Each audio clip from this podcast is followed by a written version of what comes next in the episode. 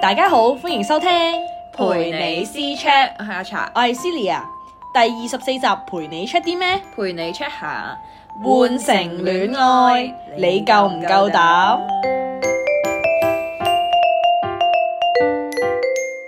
我想講呢，而家呢，真係唔同地方呢，出咗好多戀愛嘅綜藝節目，啲戀綜呢，真係睇到我呢個心都凍埋啊！好睇咩？超好睇！我想講韓國出得超多，好似之前嗰啲咩 Change Days 啊、黑 Signal 啊嗰啲咁樣咧，仲有啲咧超誇張嗰啲咩單身即地獄嗰啲咧，即係好似外國嗰啲咩 Too Hot to Handle 嗰啲咧。我哦我好想講，我好似睇過兩集 Too Hot to Handle，但我呢啲完全哦冇心動嘅喎，呢啲啊呢啲係純粹係有有啲點講啊嗰啲關於多啲 sex 啊或者係嗰啲性感啲嗰啲，係係外國嗰個哦咯。我都係係睇咗少少，真係跟住我睇過《雙層公寓》，哦，又呢個係呢個都係日日日本本嘅咯，我有聽過，好似出過單新聞係係嘛啊？但我就知道有呢單新聞，但我冇睇過呢套咯。呢套好唔 OK 啊？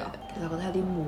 真係唔係，我覺得因為我睇嗰集咧係唔知咩東京篇啊，唔記得我記得咗佢有好多唔同篇咁係啦樣唔同嘅，篇嗯嗯跟住我覺得我我本身係唔想睇啊，因為好悶啊，我 覺得。但係咧，因為咧，我嗯，你咁矛盾嘅， 因為咧，我覺得入邊有個女仔好靚。 哦，你係因為個女仔先睇係啦，跟嘅，住我哋繼續睇落去，但係咧會覺得咧有啲嘉賓啦，即係本有啲常駐嘅嗰哦我啲啲人啊啦。哦，即係啲明星可能負責睇跟住評論嗰啲哦，咁，唔係係唔咪係嗰啲明哦，唔星，係呢即係啊啲，參加者。哦哦哦，參加者有一個咧係，即係我睇嗰集啦，就係一個小弟弟嚟嘅，即係嗯嗯係細，即係啱啱好似啱啱先即係十八歲嗰啲咁樣，嗯嗯跟住佢本身係中意一個一個誒好 elegant 嘅一即係個大女姐仔姐咁嗰樣啲係咁啦。樣，嗯跟嗯住後尾佢好快無啦啦有一日就係嗰個大姐姐唔理佢啦，佢就換跟住畫啦佢就咁換樣咗一個同佢完全係冇任何交集嘅人去追佢咯。地咁樣類似跟啦。住但係佢係好明確個，突然之間個目標好明確。咁嗰個姐姐咪好 confused 咯，本身係即係嗰個 elegant 姐姐冇 confused，嚇你唔係追緊我嘅咩咁樣？個 elegant 姐姐係有第二個人，哦已經一早唔嗯係啦 show 佢啦，其實係啦，因為佢係一直都有另外一個人同佢一齊。哦，跟住我就覺得。佢睇開咗啦。叮叮一聲之後啊開咗但係我覺得係好似好奇怪咯，好似即係轉轉得得太太快哦快，嗯即係你睇劇你都要跟劇本啊，即係都 make sense 啲，即係無啦啦就會覺得好唔 make sense。跳得太快啦，完全接受唔到。係但係我有試過睇有一個係完整睇晒嘅，不過係嗯大陸嘅，即係佢係抄誒黑哦，黑 signal 夜喎，黑 signal 嗰個嗯，冇錯。但係 O O 係 K 啦啊，但係唔係話真係十分好睇咁樣。嗯嗯嗯嗯嗯，但係你睇嘅時候，你會覺得哇好正啊呢個人咁樣冇，冇唔怪得之你覺得睇得悶嗰啲咁樣。真係好悶。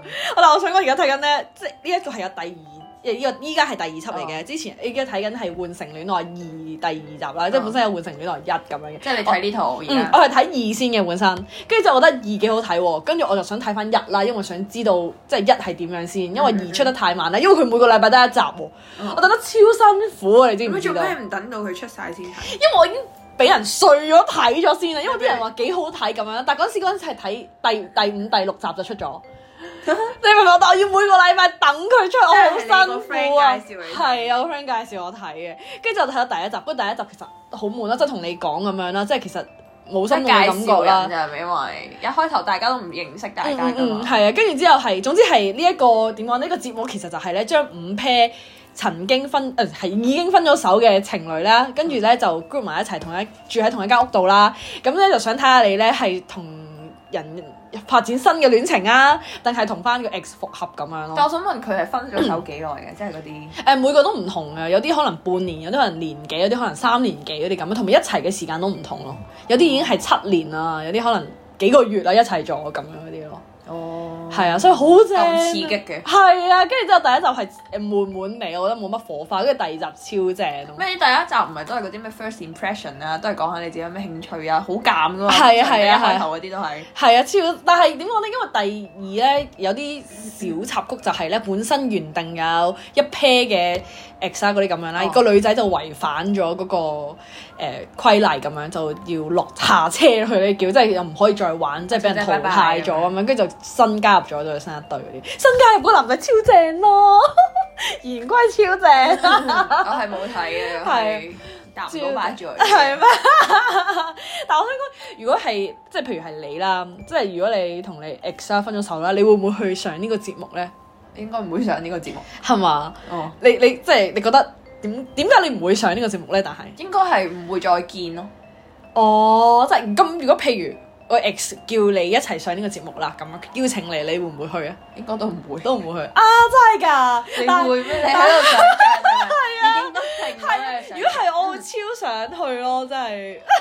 嚇點解啊？但係其實我驚我其實我都好矛盾嘅，我驚，因為其中一個女仔就好似係海欣咁樣啦，嗯即係佢一開始咧都覺得自己，即係佢同男朋友分咗手年一年幾咁樣啦，跟住佢覺得咧自己已經放低晒啦，因為冇咗男朋友嘅生活咧，其實佢都可以生活得好好啊，同埋嗯都有繼續拍拖，但係又分咗手啦，當然，跟住之後咧。但係佢最關注就係係啦，但係係當係啊，但係當唔係當佢其實係佢嘅 ex 叫佢一齊上呢個節目哦嘅，跟住、但係佢本身話佢自己已經放低晒啦，但係一去到咧見到佢 ex 咧，即係可能所有感情啊湧翻晒出嚟啊，跟住我就覺佢就已經係最想我想講佢係由差唔多由頭喊到落尾咁樣咯，即係每一點解佢個 ex 要但係叫佢上嘅？因為可能佢個 ex 以為佢因為放低放低晒啦咗，因為見佢嘅生活得又要好好。啊符合翻呢個節目嘅要求。係啦，要換成呢一個戀愛咁樣。跟住我覺得，我驚我自己都會係即係咁樣咯。即係我覺得我同呢個女仔可能會有啲似，好好似好似虐待緊自己咁。 係，啊，我覺得呢個節目就係虐待緊 大家。係啊，但係我想知道自己點樣認識多啲自己，可能你明唔明？會咩？即係可能你而家嗯咧，譬如冇人去點樣影響你，冇人刺激你，同埋你唔會睇住你 ex 同其他女仔即係 flirt 啊，即係有感覺啊，或者點樣咧，你會覺得哦冇乜所謂啊嗰啲咁樣。但係當你咧可能喺你面前嘅話，你就會覺得好似好介有冇意。被虐？唔知啊，跟住之後我就覺得好似可以試 下，我唔不能理解。係嘛？Ờ. 哦但係咁多個節目嚟講，呢個真最好係超睇吸引我咯，係啊。跟住之後係誒，因為夠弱，因為夠可以俾 你嚇。誒同埋誒收皮，跟住同埋咧，我想講係呃誒，即係入面有啲劇，我覺得可能我唔知你覺得劇情啊，即係可能之前啲人咪覺得咧，其實根本就已經係可能有編劇編劇㗎嘛咗、編好咗，或者係本身佢哋個發展啦。因我唔理為你電視劇啊不嬲都有，唔係講你走得太遠。係咁啊，係同埋可能會有啲悶咯，即係即係佢你唔可以多啲話題嘅話就會有啲悶咁樣。但係咧，我就覺得咧，即係而家咧，因為我而家睇到而家第十八集啊嘛，就係講咁啱講起咧，就係海欣啦呢個女仔啦，即係對佢嗰個 ex 咧，仲依仲係有啲黐纏，仲係依依不捨嗰啲咁樣啊嘛。跟住之後有新嘅男仔加入咗之後咧，已經開始動搖緊佢嗰啲咁樣。咁我想問海欣同佢個 ex 係一齊咗幾耐先？誒、六差唔多六年幾七年啊，其實。哦，咁咁耐啊！係啊，但係呢個男仔超衰咯，即係佢咧成日咧誒點講講一套做一套啦，就係咧佢話佢自己好 care 佢嗰啲咁樣啦，但係因為咧之前咧海欣咧就唔係呢個 ex 咧就同其他女仔一齊要去約會嘛，咁咁啱嗰個女仔就同海欣咧住埋同一間房嘅喎，但係佢唔理海欣即係傷唔傷心定點樣，成日走上去佢間嗰個女仔間房度同嗰個女仔好曖昧咁講嘢。即係佢唔 care 海欣係啫，啊唔 care 佢。咁但係佢咧自己話其實話誒、我 care 㗎，但係只不過係我唔，我覺得我唔應該做到呢個地步咁樣，佢應該係上節目所以先講。先咁樣，即係佢驚俾人哋話 care 鬧死嗰啲咁樣咯。但係我想講其實係超慘咯佢，跟住咧依家有新一個嘅男仔啦，跟住之後咧就誒、即係點樣動搖緊呢個海欣咁樣啦。嗯跟住我就覺得咧，如果係你，即係你個男仔咁樣對你啦，咁你會唔會揀新嗰個人啦？定係仲係會同即係中意翻你跟個住搞 ex 新咁樣嗰個人啦，佢本身又唔係真係對我咁好，係啊，點超解要差其實佢，跟住我覺得啊，好唔慘係啊我即係如果你咁樣講嘅，其實我覺得佢一直可能本身一齊緊嘅時候，佢個關係咧已經係好唔平等咯，即係嗯個男嘅應該係誒話晒事啊，個佢女嘅咁樣，佢完全佢好弱大男勢人咁樣應該，咯即係韓國傳統大男人嗰啲咁樣咯，哦係啊，超差。跟住之後咧，呢一個咧係直情係你即係新嗰個啦，叫言歸啦，跟住就係啊好正，我真係超中意佢啊，一心心 眼啊咯，真係超正。佢係嗰啲真係好 typical 嘅，淨係韓劇入面先會有嘅人咯。你睇得太多韓劇 OK 我超中意睇啊！救命！跟住之後咧，係佢真總之咧，即係譬如我想講，即係即係海欣個 ex 啦 哦，跟住佢係咧連即係從一齊咗咁耐，佢都唔知道佢中意食呢一個魚生咯。跟住呢一個男仔咧係一開始已經知道佢中意食魚生啦。就直接第二日咧，因為佢有啲可以去濟，佢嗰陣時喺濟州島嗰啲度可以約會嗰啲咁樣，哦就帶佢去食魚生咯，已經係，因為差得太遠啦，真係。我覺得係佢本身個男朋友好好差係嘛？抄係 啊，唉，我都喺度諗緊啊，真係如果係咁樣，會唔會同新嘅發展啦，定係會揀翻舊？因為你我話覺得如果係你自己啊，係因為講真，六六七年感情喎，即係 我想講，啊如果係我嘅，我應該捱唔到六七年咯。 我同呢個男仔係啊係，啊，但係跟住嗰誒嗰個男，仲要呢個海恩啦，跟住呢個男仔，咁韓國咪要當兵嘅，嗯跟住所以咧佢就係、誒。當兵啦，每一個禮拜可以探一次佢咁樣咁嘛，嗯佢、每一個禮拜冇試過停止咁樣去探佢咯。但我想講即係係咯，呢即係付出型咯。係啊，佢係咪諗住可以不斷咁探佢就，即係因為啲人成日話咩兵變咁啊，唔係咩？呢個台灣成日都有呢我諗起首歌，唔唔知大家識唔識啊？堅情，唔堅情啊。 我想唱出嚟啫，邊 band 啊喎！ 唔好意思，普通話唔係咁好難，俾我敲爛。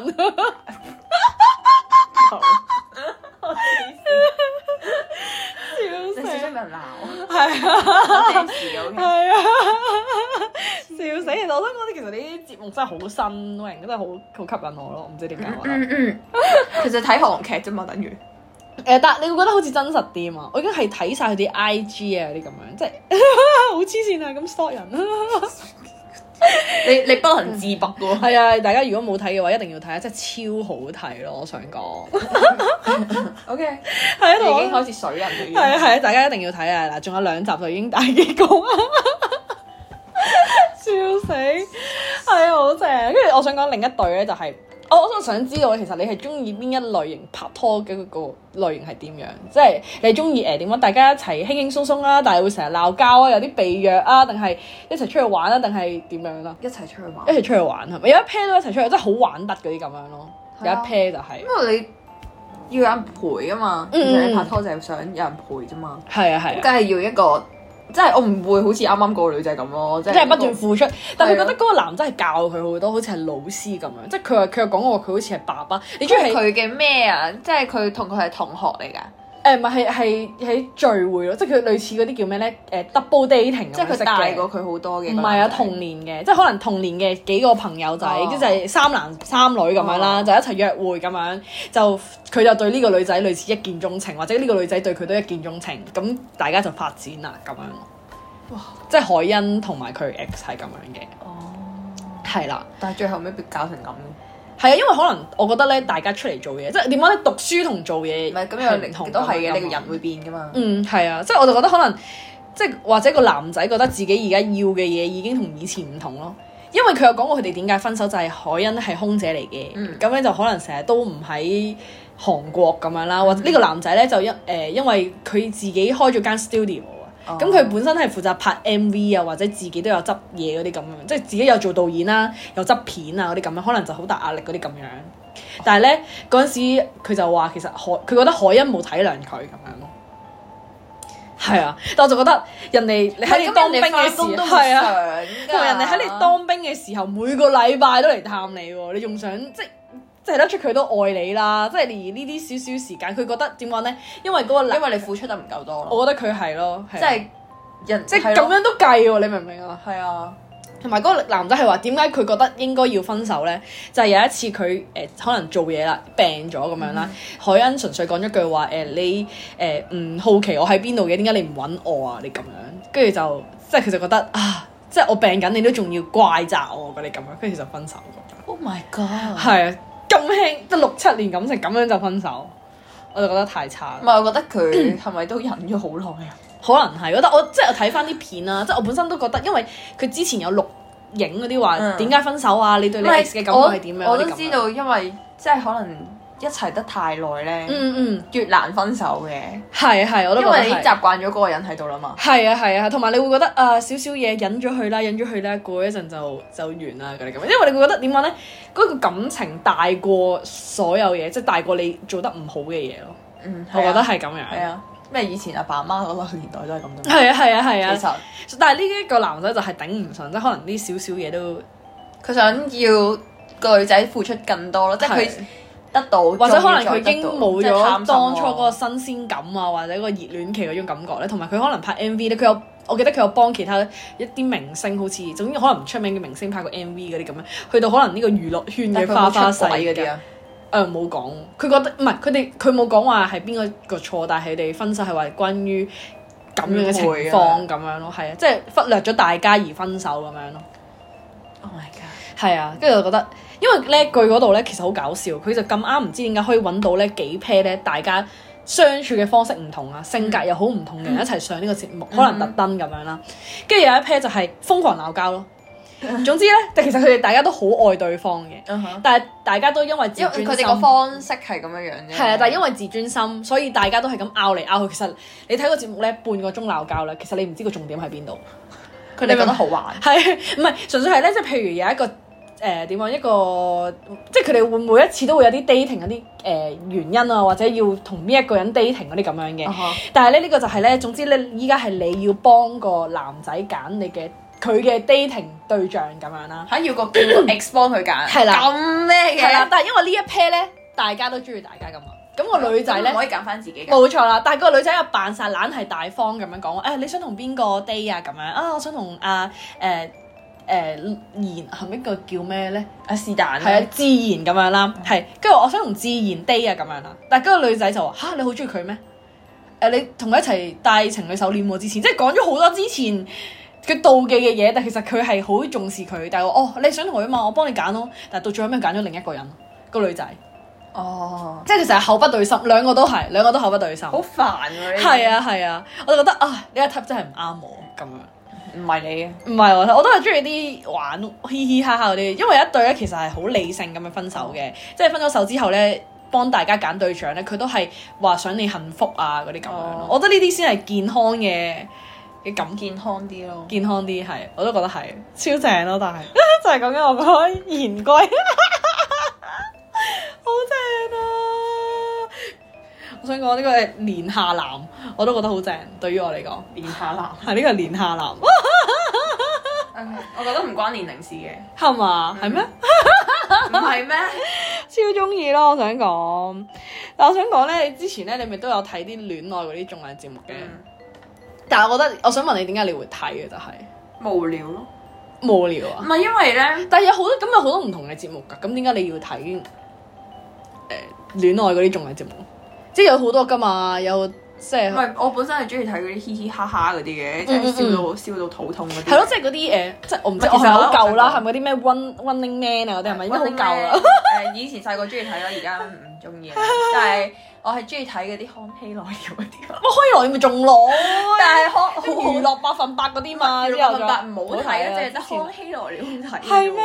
因為你中意小 S 定係點唔㗎？係啊，真係覺得佢哋雖然講好多廢話，但係你。嗯，嗯即係因為佢哋某幾個嘅嗰啲嘉賓啊，嗯嗯係嗯特別好笑咁樣啦，即係你會覺得佢哋好似係我啲節目效果做得咯好節目好係咯咁樣類似哦咯，跟住因為而家冇咗康熙來了啦嘛，係咩冇咗啦？完咗好耐啦，係咩？差唔 多十年，真係咩？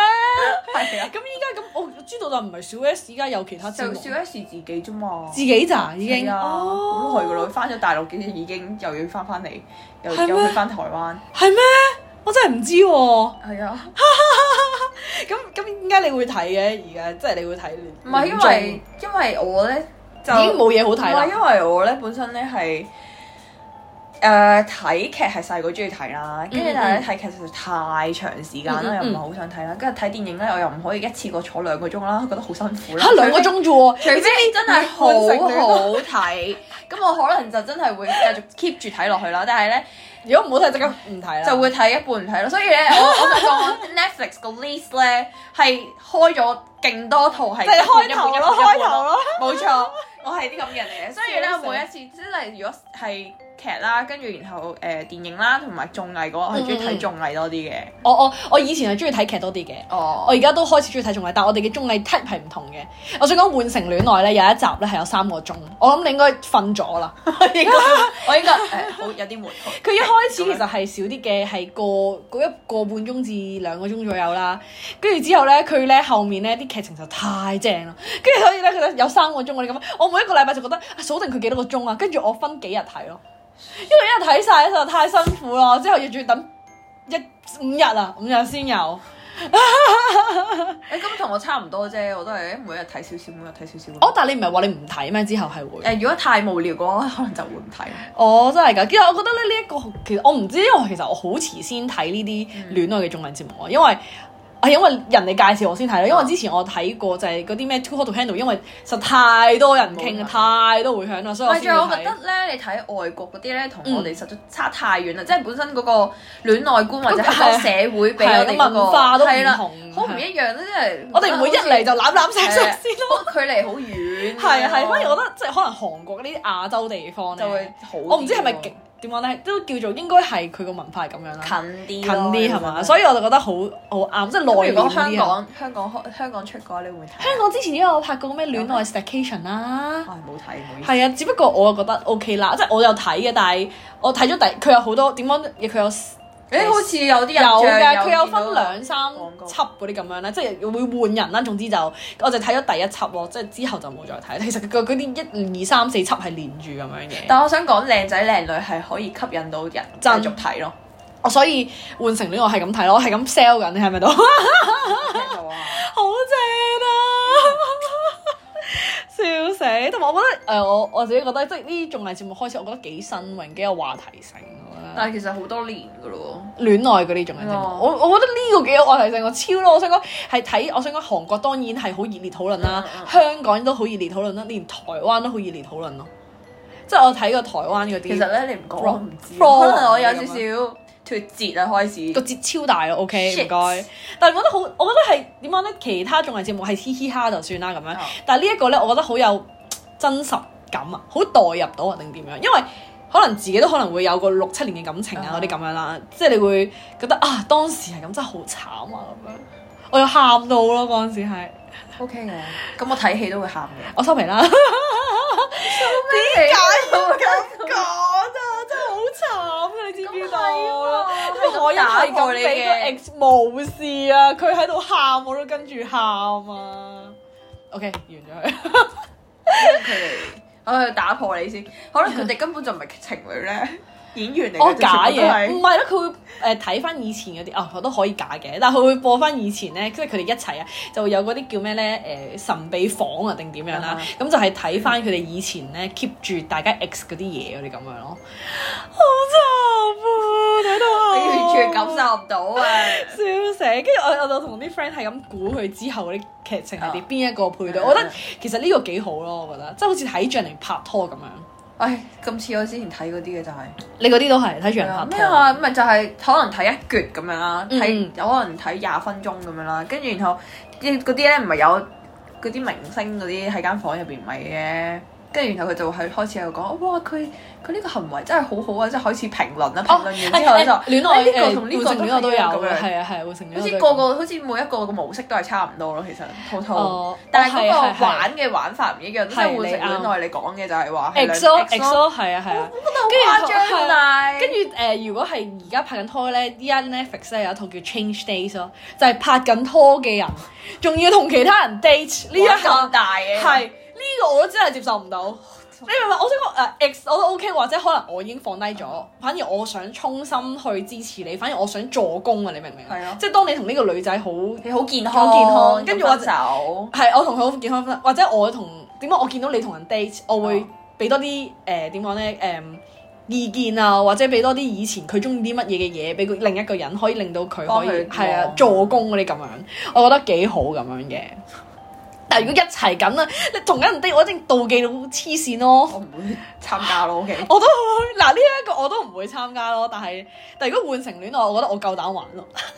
Change Days 係日本㗎，唔係啊，誒、我唔知誒、日本有冇，但係我睇咗韓國韓國但係其實我想講睇咗第頭嗰一集我都已經冇睇，我接受唔到啊！即係我我代我即係我我睇每一樣嘢都會代入嘅，但係我覺得誒、Change Days 我真係代入唔到咯。我一我諗我一因為你唔係啲咁嘅人咯。係啊，我唔得我啊！我想講韓國依家咧嗰個尺度越嚟越高咯，嗯係啊。OK，咁你夠唔夠膽玩啊？玩咩？換成戀愛夠唔夠膽玩？玩啊！我咁講咗咯，係咩？唔要咯，唔夠膽 啊！唔係唔夠膽啊，笑死！唔會咯。真係㗎，我會 咯。你都想幫你男朋友揀翻個好啲嘅人嘛？ 啊！